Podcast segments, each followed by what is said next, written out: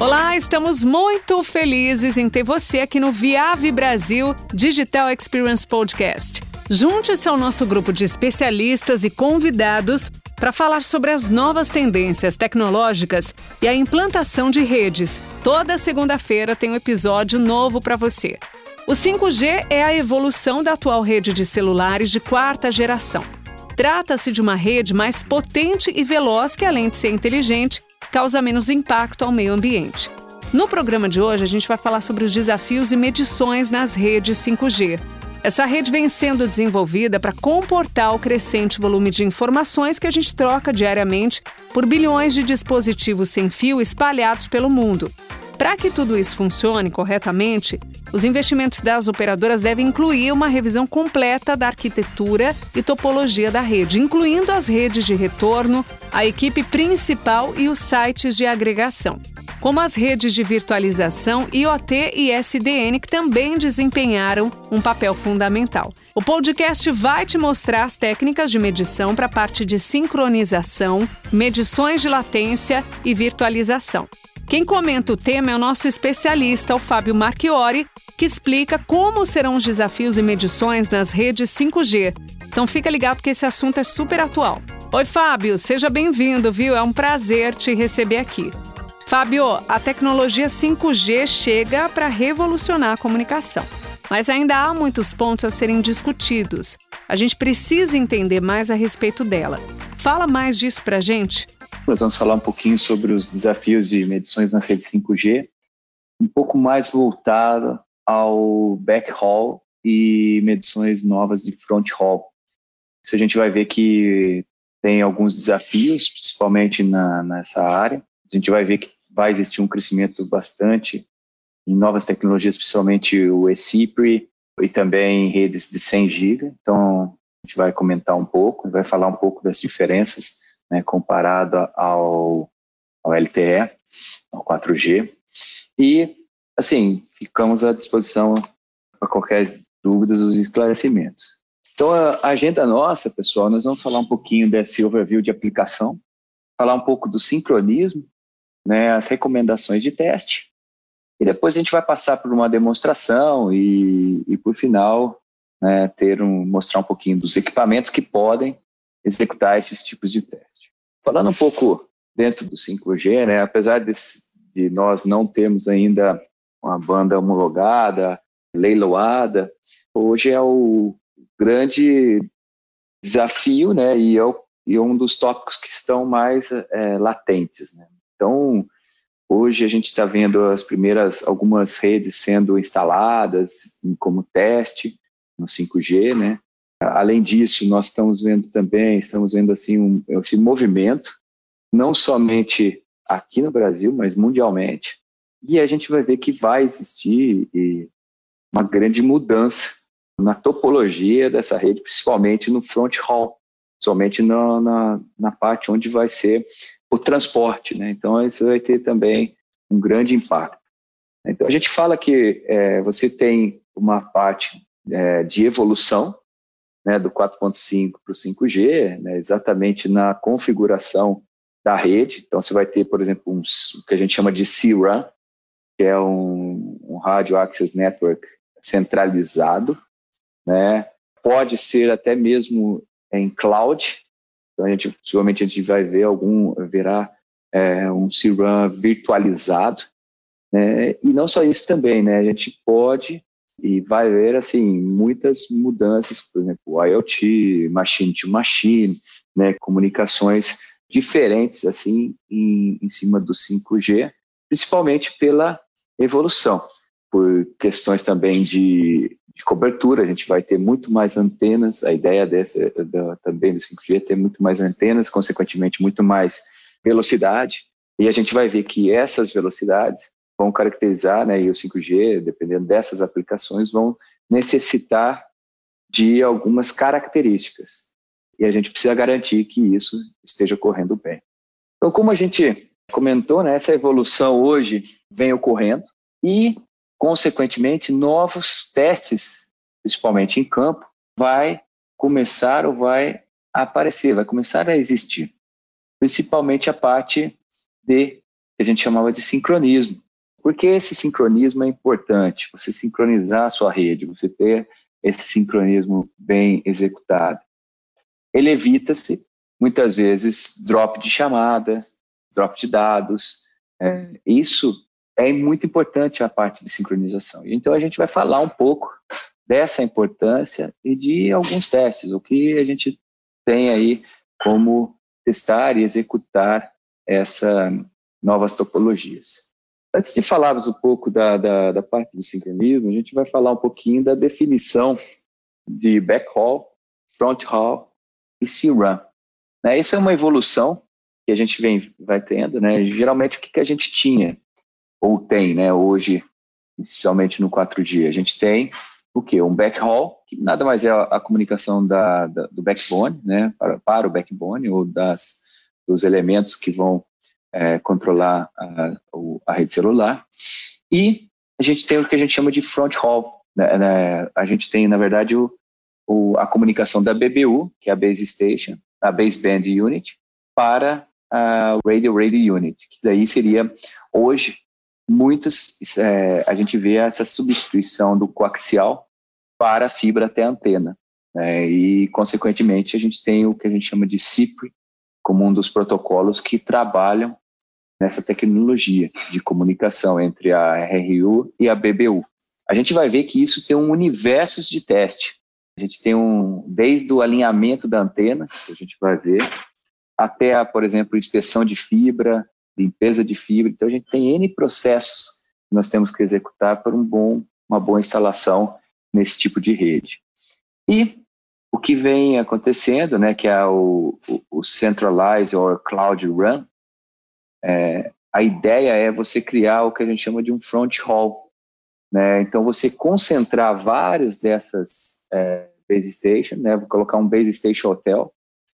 Então, você vai ter várias. E na última milha, ou seja, no front hall, você tem uma comunicação ou em fibra, ou em um CWDM, ou em um DWDM, até mesmo em GPON, né? Para quê?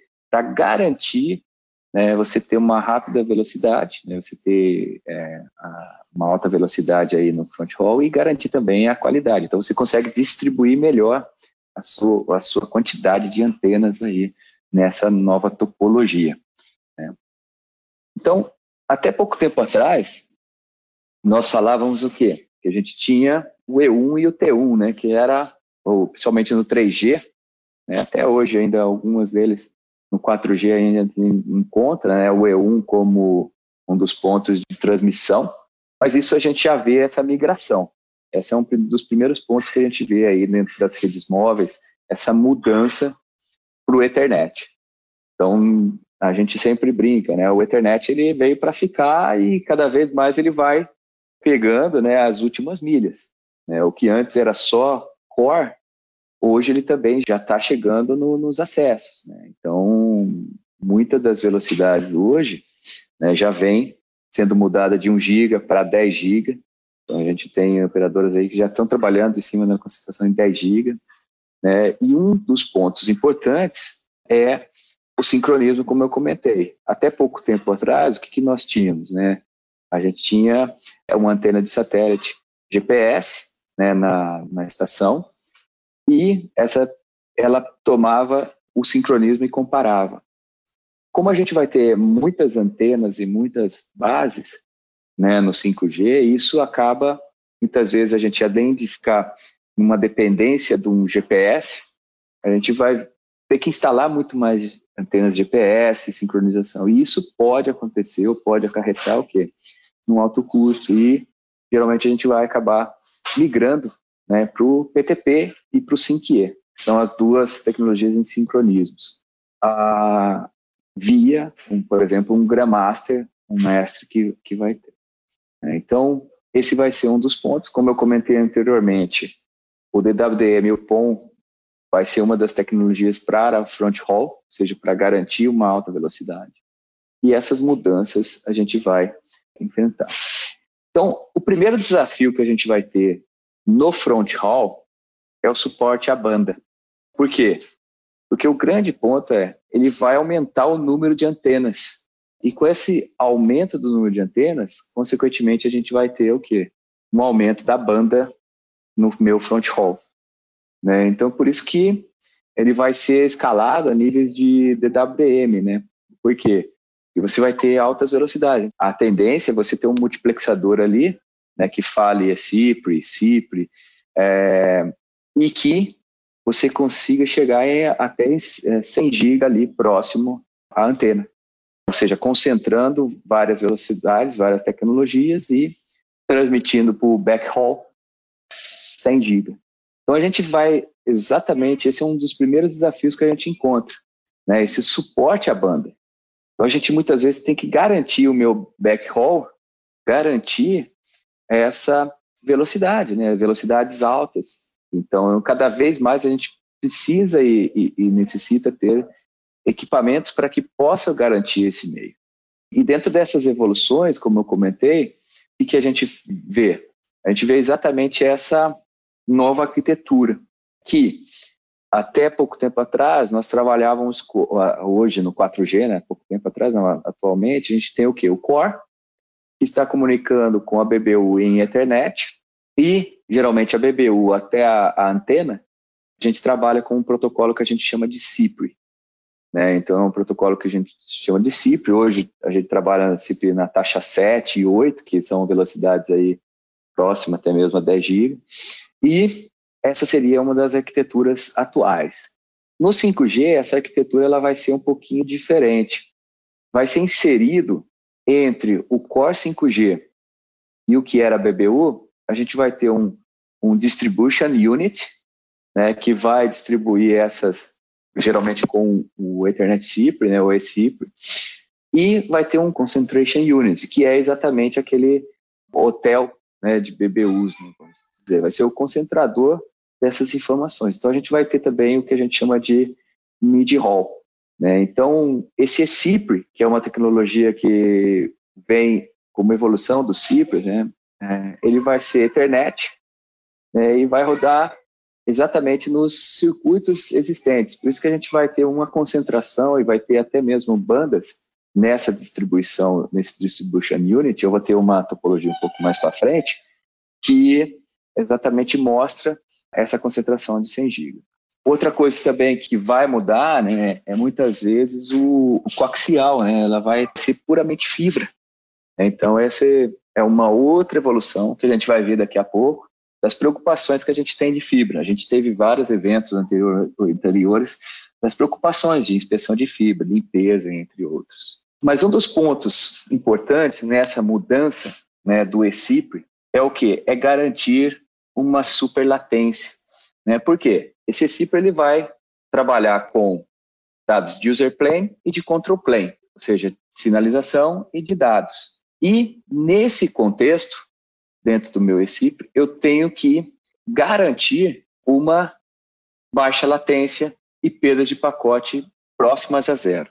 Né? Então, são, eu tenho que garantir esse cenário para que eu consiga ter um, um ótimo desempenho na minha rede 5G. É, só para vocês terem uma ideia, a rede, o eCIPRE, um dos requerimentos, dependendo do tipo da aplicação que eu vou e da comunicação que eu vou ter, pode chegar a cerca de 25 microsegundos.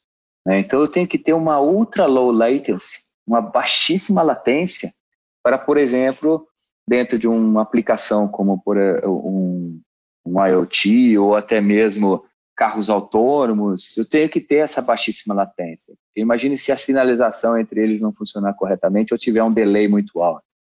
Isso vai impactar no meu serviço. Então, esse eCIPRI, que a gente chama, é uma tecnologia que está vindo, né, especialmente no 5G, como a parte principalmente do meu front haul, para realizar a comunicação entre a BBU e a RRU de uma forma mais efetiva. Um segundo desafio que a gente tem é exatamente reduzir o custo de sincronização e de temporização. Nós vemos hoje, né, a gente trabalha como com antenas satélites, exatamente na última milha, ou seja, nas estações, provendo exatamente o sincronismo. E a tendência, né, no 5G, eu vou ter muito mais antenas, consequentemente, eu vou ter que ter muito mais sincronismo. Então, a tendência é tentar reduzir essa quantidade de conexões. E um dos, uma das propostas é exatamente você trabalhar com o PTP e o SYNC-E, que são dois protocolos de sincronismos que não são mais fornecidos pelo GPS, mas sim eles são fornecidos pela rede. Então é uma distribuição sobre o Ethernet. Né? A gente vai ver um pouco mais de detalhe, né, o PTP e o SYNC-E, né, onde o PTP ele consegue distribuir o, o time of date, né, a, a, data e hora, e o SYNC-E ele distribui a frequência. Né? Então isso é um outro ponto importante. Outro desafio do 5G é o custo de cabo coaxial para cada BBU. Isso, ele possivelmente ele vai ser eliminado. Por quê? Porque ele vai trabalhar puramente na parte de fibra. Né? Então ele praticamente todos os rádios eles serão over Ethernet, né? Por isso que a gente vai ter um conceito de ROE, Radio over Ethernet. Né? Então essas RUs hoje elas vão ser puramente Ethernet. Né? Então, consequentemente, eu tenho a possibilidade de, de mudar né, o, a, o meu meio físico né, em cima dos cabos coaxiais. Então, isso também é uma outra vantagem.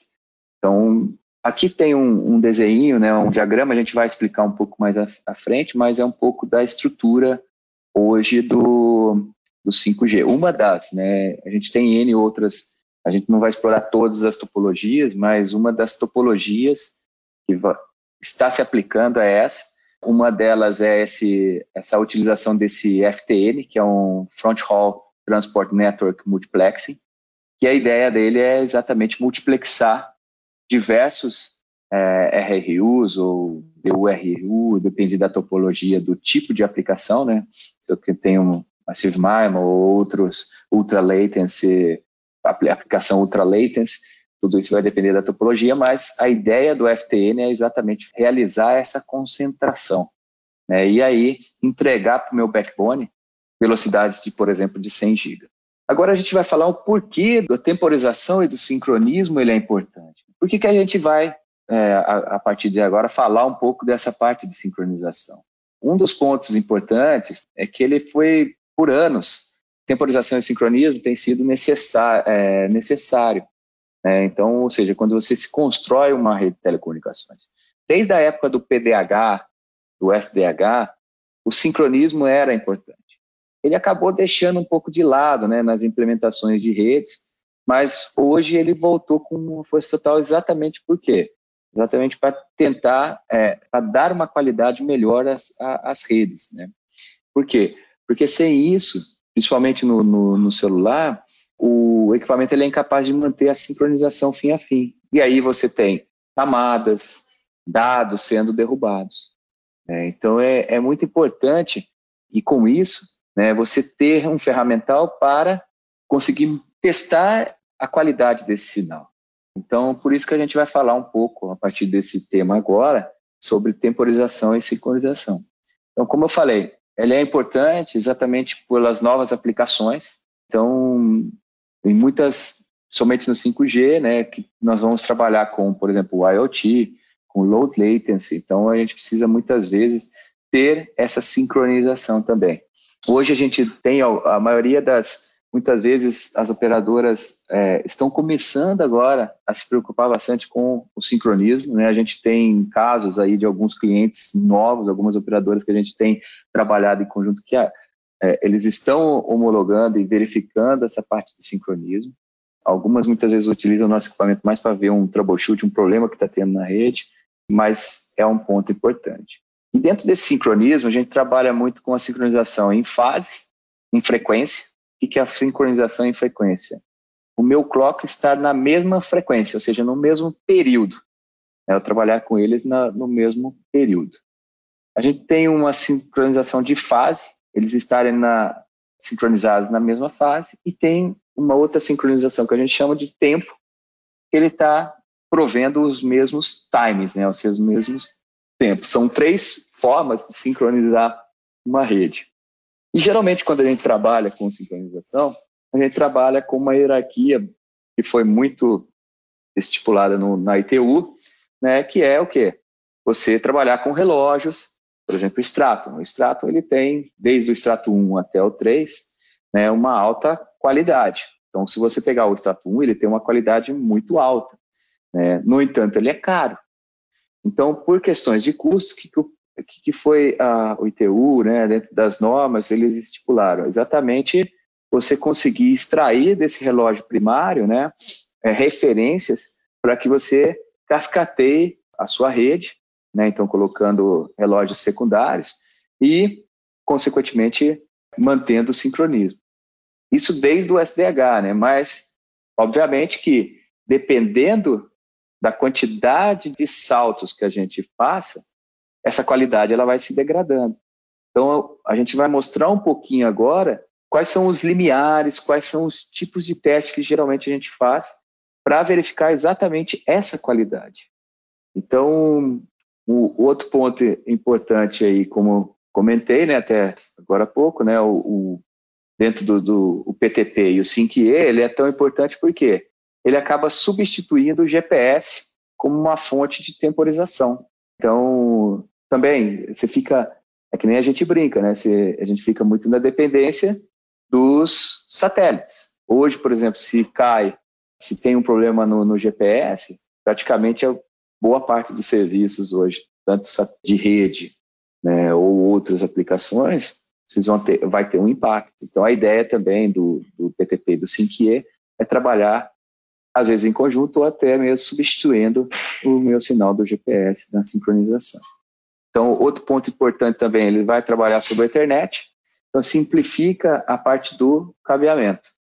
É, e uma alternativa que está bem se falando também é o GPS over fibra, é, mas ele, todavia, ele é um, um sistema ainda um pouco caro. Né? E o que, que é o PTP? Gente está falando do PTP? PTP ele é um protocolo relativamente antigo, né, ele foi definido pelo I3E, que é a ideia é o quê? Sincronizar o relógio através da rede Ethernet. Né? Então eu tenho aqui o, o principal é o, o, o, versão 2, que foi revisado aí em 2008. A gente ainda tem a versão 3, mas todavia é o mais utilizado no dia a dia. Então, essa é a versão, a versão 1 que existia foi substituída pela versão 2, somente com parâmetros melhores de precisão, de robustez e, e, e de exatidão. E hoje é, é, o protocolo que é mais usado aí, essa é a versão 2 do 1588. E o 1588, ele trabalha com um conjunto de sinalização. Então, ele manda mensagens, ele trabalha, a gente vai ver daqui a pouco na demonstração, que ele trabalha num sistema de master e slave onde eu mando as minhas informações de sincronismo via meu mestre, meu maestro, né, o meu master, para os meus slaves. Então, assim, ele vai mandar os pacotes de sincronização e desses pacotes de sincronização eu vou o, o slave, né, o, o a última anilha, vai extrair o relógio de clock. Então, isso são o quê? São mensagens que eu mando no decorrer do meu das minhas informações pelo PTP, né? A gente pode depois fazer uma decodificação de protocolo para exatamente demonstrar o que eu estou comentando. O que, que acontece? Você tem diferentes vendors nas quais a gente tem que fornecem o PTP. Então, para isso, foi criado alguns perfis para que você pudesse criar uma interoperabilidade entre elementos. É, então, a norma né, do ITU criou-se alguns principalmente na, na, na época do telecom, né, de redes telecom, perfis para que você pudesse exatamente se comunicar entre os elementos. Né? E, consequentemente, ele tem algumas características, dependendo do perfil, né, que eu tenho que muitas vezes trabalhar. Então, por exemplo, o perfil G8265 trabalha, ponto 1 trabalha com transporte UDP e no modo unicast. É, então aí cada um tem um tipo de medida e, consequentemente, a gente também existe algumas medidas a serem feitas para cada um desses perfis. Então aí que vem muitas vezes o equipamento de teste para quê? Para garantir exatamente essas medidas que nós estamos falando aqui dentro desses perfis que nós estamos aplicando na minha rede. E o 5E? aí vem muitas vezes a pergunta, né? Ah, o 5E é, é, compete com o PTP? Na verdade, não, porque o, o, o 5E ele, ele não provê é, sincronização de fase, coisa que o PTP pode prover. Então, ele acaba trabalhando com, em conjunto com o PTP. E um outro ponto é que o 5 ele foi criado na época para as redes SDH e internet no, no início. Né? Então, ele garantia que as redes SDH, Sonnet SDH, eles pudessem gerar uma, um, um, sinal de frequência, né, um sincronismo de, de frequência. E o que, que a gente tem? A, a gente tem a qualidade dessa sincronização, ou seja, também a gente, de acordo com a quantidade de mensagens né, que eu emito, que eu envio pelo 5E, ele vai anunciar o, ele vai prover essa qualidade de sincronismo na frequência. Então a gente vai pode ver também essa parte. Aí vem exatamente o que a gente tem dentro de uma rede PTP, por exemplo. A gente tem um conceito que nós temos aqui o PRTC, que é o, o Primary Clock, né? Então a gente tem o relógio, e aí pode ser um relógio de Rubidium ou extrato ou qualquer um tipo de relógio. E aí nós temos o Transport Grandmaster, que é o que vai enviar o, os pacotes, né, PTP, para a minha rede. E aí eu tenho o que a gente chama de rede aware, ou rede conhecida, né, vamos, eu pus como uma tradução de redes conhecidas. E você vai ter o que a gente chama de boundary clock. O que é isso? É o que vai transmitir esses meus pacotes e gerar, regenerar essa temporização. E cada um deles ele tem como norma que não pode ultrapassar, por exemplo, 50 nanosegundos. Então, como que eu posso garantir que esse boundary clock, ou seja, que ele, esse regenerador, vamos chamar assim, não ultrapasse mais do que 50 nanosegundos de erro, de time error. Então, eu não consigo fazer isso no, sem um equipamento de teste. Então, aí que vem uma das importâncias de ter o equipamento de teste, para que você possa realizar essas medidas e verificar, por exemplo, um desses, que é o constant time error, se a cada um desses boundary clocks vai entregar ou não, não, não contribui com mais do que 50 nanosegundos de, de, de time error. E aí a gente tem não somente isso, mas é o que a gente chama de um budget, ou seja, um orçamento que você tem dentre o, o primeiro, o Grandmaster, até o final da aplicação, ou seja, passando por várias redes, eu não posso ultrapassar a 1.1 microsegundos. Ou seja, a minha rede, desde o Grandmaster até passando por vários boundary clocks, até chegando ao meu final da aplicação, que seria, por exemplo, uma rádio base, ele não pode chegar no máximo, né, ele tem que chegar até 1.1 microsegundo. Eu preciso de ter um instrumental para garantir exatamente essa, esse meu orçamento, né, esse meu budget que a gente chama. Né, garantir isso. Então, eu preciso ter um instrumental. Então, de novo, né, a gente acaba trabalhando com essas máscaras né, de, de timing, nas quais a gente tem que garantir essa qualidade. Então, seria esse um, um dos pontos aí dentro da parte de sincronização. Um outro desafio hoje é você reduzir a infraestrutura, você tentar reduzir a infraestrutura. Um dos pontos que a gente vai ver, principalmente no 5G, é o que? A quantidade de fibras. A gente vai ver muita utilização, por exemplo, de SFPs, que a gente chama de BD. São SFPs bidirecional, que acaba utilizando, ao invés de um par de fibras, TX e RX, ela acaba trabalhando com uma só fibra. Então, a gente vai ver, primeiramente, uma evolução do 25 GB no front haul, e desse front haul, a gente trabalhar com fibras BD, com apenas uma fibra multiplexando o TX e o RX.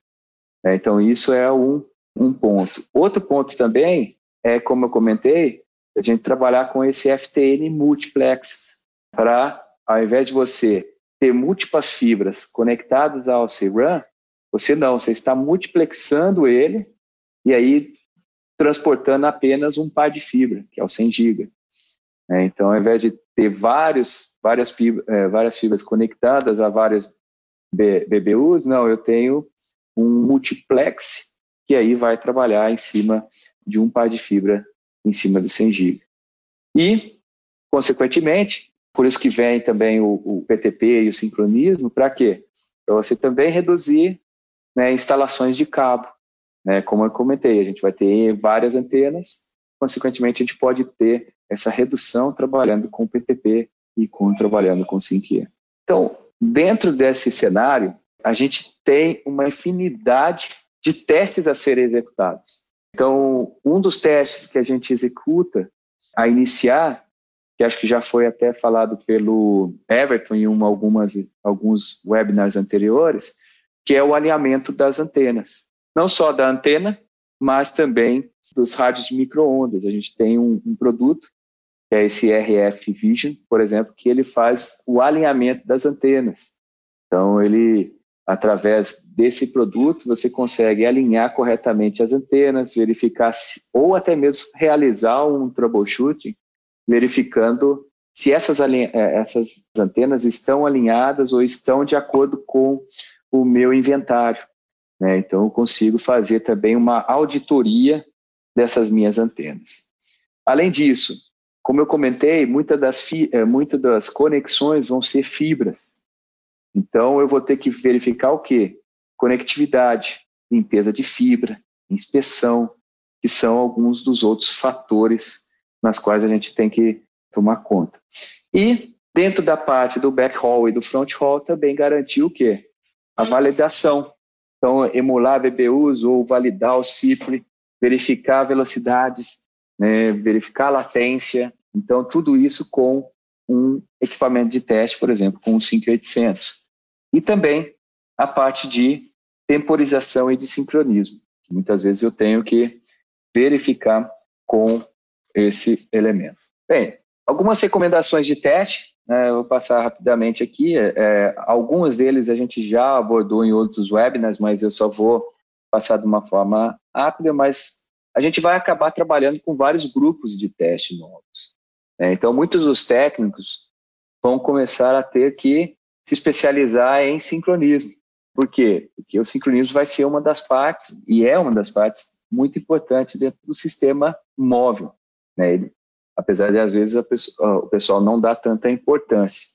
É, então, o que a gente tem? A primeira parte, a inspeção de fibra, né, que a gente já comentou em webinars anteriores, que a gente tem muitas vezes, por contaminação e problemas, sujeira, né, um simples toque, né, às vezes uma limpeza errada na camiseta gera riscos, e isso muitas vezes impacta a minha instalação, a minha atenuação e tem problemas. Né? Isso a gente já abordou em outros webinars com o Luiz Couto, com o Ricardo Rainer. Então, a inspeção é, é, é primordial nesses no, nessas novas redes 5G. Né? Então, é você inspecionar com o microscópio, realizar a limpeza, reinspecionar e conectar. Isso a gente já acabou, como eu falei, abordando. Um outro tema que também a gente abordou há um tempo atrás, foi a ativação do Ethernet, que muitas vezes a gente tem que o quê? Executar padrões de teste. Executar padrões de testes como a, a RFC 2544, a Y1564, ou até mesmo a 6349, que são testes que são muito melhores ou, ou, ou que muito é, que, por exemplo, um simples ping. É, muitas vezes a gente ouço muitas vezes o pessoal, ah, vou usar o equipamento para realizar um ping é, até a minha estação. É um teste, é um teste de verificação, mas não é um teste que vai garantir uma qualidade. É, ontem mesmo eu estava com um, dando um, um troubleshoot de um cliente que ele tinha uma rede Layer 2 e Layer 3, e no momento que ele colocava o Layer 3, ou seja, o roteador no meio, que era um roteador famoso, a, o rendimento caía. Né? Então, como que eu posso garantir isso? Então, eu tenho que, muitas vezes, me atentar a isso. Né? Então, esse é um, um dos pontos que a gente tem que tomar cuidado. Outro tema também, e além disso, né, a importância de se testar a rede Ethernet baseada em RFCs ou até mesmo é, testar o Ethernet, por quê? E como eu falei anteriormente, as redes elas vão ser sensíveis à latência. Então eu tenho que garantir que a minha rede vai chegar a uma determinada latência. Então esse é um outro ponto também na qual a gente precisa testar.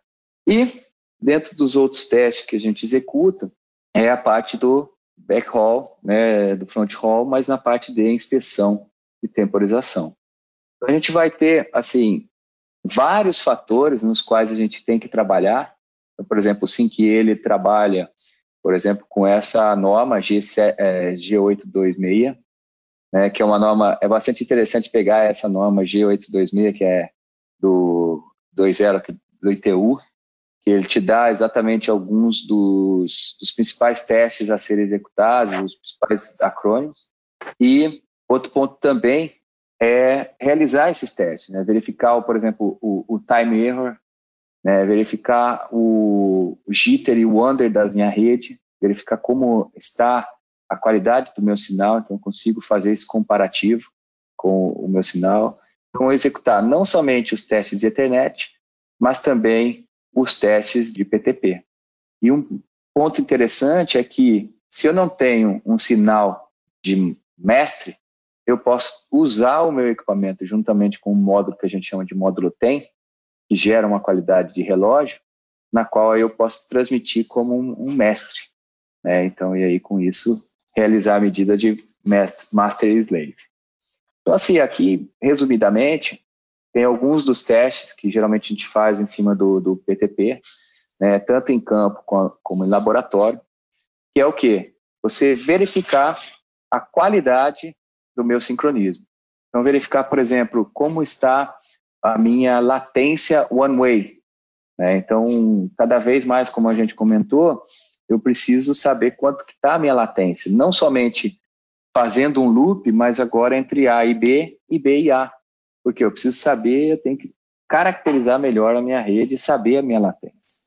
Outro ponto importante, verificar o PTP, o Constant Time Error, que é o que a gente comentou, verificar se ele vai chegar naquele orçamento, naquele budgetary que a gente comentou, de 1.1 microsegundos, ou 1.5 no total, considerando o, o endpoint. Outro ponto também, a caracterização da análise de Wander, ou seja, um tempo mais longo, verificar como vai ser essa, essa minha variação da minha, frequência, é, da minha frequência, da minha sincronização. Então, eu consigo ver se está de acordo com algumas máscaras que, de Wander, que isso era muito feito no SDH antigamente. Né? Quem é mais antigo lembra do ANT, ANT20, né, que fazia esse tipo de medição. Então, isso voltou também no internet. E, para quem faz a instalação, né, verificação da antena de GPS. Então, você verificar qual é o melhor posicionamento da minha antena para ser instalada. Então, o nosso equipamento, a gente pode ver daqui a pouco, ele também, como ele sincroniza de GPS para a realização de medições para sincronização, então a gente acaba podendo fazer essa verificação de melhor ponto, melhor posicionamento da minha antena no meu site. Né? Então, também é um outro técnico, um outro tipo de medida. Então, Antes de falar um pouco do, do, do portfólio, eu vou mostrar um pouquinho para vocês o testador, né, só como ele pode executar. Né? Então, o que, que eu tenho aqui? Praticamente eu tenho um módulo de GPS, né, que ele tem um, um oscilador, a gente chama de módulo TEM, e o que, que ele faz? Ele consegue pegar essas informações de sincronismo via GPS. Esse é um primeiro teste que vocês poderiam executar, que pode ser feito a execução, que é o quê? Estou em campo, preciso fazer o melhor posicionamento né, das minhas antenas, da minha antena GPS. Então, o que, que eu posso? Com esse equipamento, eu consigo exatamente ver os satélites e, além disso, também ver a relação carrier to noise, ou seja, portadora ruído. Então, eu consigo plotar isso, né, é, verificar por exemplo, qual é a potência do meu sinal, o mapa do carrier to noise, né? Eu posso fazer um espectrograma e ver qual é a localidade que está gerando mais ruído, que tem uma melhor potência. Então, se você olhar, tem alguns pedaços, aqui possivelmente é, pedaços da antena que tem uma sombra. Né? Então, se eu colocar algum ponto, uma antena exatamente nessa localidade, eu não vou ter um bom sinal. Né? Então, eu consigo ver, visualizar e ter um mapa do meu satélite. Isso é uma coisa que, por exemplo, esse equipamento ele pode ajudar na instalação das minhas antenas de GPS. Uma vez que eu uso também o equipamento usando esse GPS, ele sincroniza num rubídio. Ele tem o quê? Um relógio de rubídio com alta precisão para poder garantir as medições do PTP. E aí, uma vez que eu tomei esse, esse sincronismo, time of date e o PPS, eu posso configurar o meu equipamento, ele como mestre. Então, eu posso vir aqui, por exemplo, no PTP e posso dizer que ele é um mestre com um determinado multicast. Lembra das minhas mensagens do PTP? Eu posso colocar aqui a quantidade de announcement que eu, que eu posso colocar e posso colocar algumas atribuições, ou seja, dentro do pacote. A partir daqui, eu tenho o meu PTP habilitado. E como eu comentei, nas redes hoje, é, principalmente móveis, a gente trabalha bastante com o 5E, que aí a gente muitas vezes habilita o 5E tanto no, no lado para prover a parte de sincronismo. Eu coloquei ele aqui como mestre e do outro lado eu coloquei ele como é, slave. Então, eu coloquei ele aqui, no monumento do meu PTP, a informação de slave. Então, ele como escravo. E aí eu posso, por exemplo, colocar alguns thresholds para medir, por exemplo, o TR, que é aquele que a gente começou, eh, comentou, que é o time error. Então, eu posso chegar aqui e falar, olha, não pode ultrapassar 1.1100, que é aquele budgetary que a gente comentou. Ou seja, dentro da minha rede total, ele não pode passar de 1.100. Uma vez que eu faço essa configuração, é bastante simples. Eu, o que eu faço? Eu coloco e habilito o meu mestre. E do outro lado, eu posso vir e conectar o meu slave. No momento que ele sincronizar, tanto o master quanto o slave, eles já estão sincronizados, ou seja, eu estou capturando dados. Então, o equipamento, que é o mestre, ele vai mandar esse, esse PTP. E aí cabe ao slave pegar essas informações e transformar isso em, em sincronismo. Né? Então, esse é um dos pontos que é, a gente acaba trabalhando. Eu tenho tanto a parte do PTP quanto o 5E enviando informações de frequência e o outro de é, temporização e de fase. Então, aí eu consigo exatamente ajustar a minha, o meu sincronismo. Outro ponto importante também dentro do equipamento, né, a gente tem aí dentro do Slave, a gente tem alguns, algumas medições, né, que é um dos pontos importantes, é o, o máximo time error, que não pode, como eu comentei, não pode passar daquele valor de 1100. A gente consegue visualizar isso graficamente. É, não só isso, a gente tem também o chamado PTP Check, que é um, como se fosse uma RFC para você verificar a qualidade do meu sinal. Então, eu consigo, através do PTP Check, exatamente verificar, né, através do, do, do script, você verificar a minha qualidade do sinal. Então, voltando um pouco no metro, no portfólio, né, como eu comentei, a gente trabalha com o MTS, e atrás desse MTS é possível né, não somente colocar um OTDR, mas você colocar o que a gente chama de módulo TEM, que é um módulo de temporização. Então, esse módulo de temporização, ele vai te prover um, um relógio de rubídio, que vai ter o quê? Uma alta estabilidade e uma boa precisão. Então, exatidão. Então, no seu teste, você vai ter um relógio bom para você poder simular um, um Grandmaster. A gente tem casos assim, né? depois eu vou mostrar um outro exemplo de um outro equipamento, que a gente tem o GPS, mas aí ele não tem essa mesma precisão do que um relógio de rubídio. Então você consegue com esse equipamento simular exatamente um Grandmaster. Além disso, a gente tem a outra família, que é o chamado 5882, e o 100 GB, que em ambos você tem um relógio de GPS inserido no equipamento. Então você conseguiria ir a campo, colocar esse relógio de sincronismo do GPS e, por exemplo, simular um slave e, consequentemente, medir a qualidade do meu Grandmaster. Então, esse é um, é um tipo de teste na qual a gente pode trabalhar com esses dois equipamentos. É, agradeço vocês pela oportunidade. Muito obrigada, viu, Fábio? O 5G é algo super falado atualmente, você explicou tudo sobre essa nova tecnologia. Se você tiver alguma solicitação ou orçamento, pode nos contatar via WhatsApp no número 11 991 537 426. Esse episódio tá chegando ao fim, mas na próxima segunda-feira já sabe, tem mais. A gente fala sobre como um novo approach para ativação de clientes em redes FTTX. Quem vai comentar sobre o tema é o Augusto Fontes. Até a próxima, então. Tchau, tchau.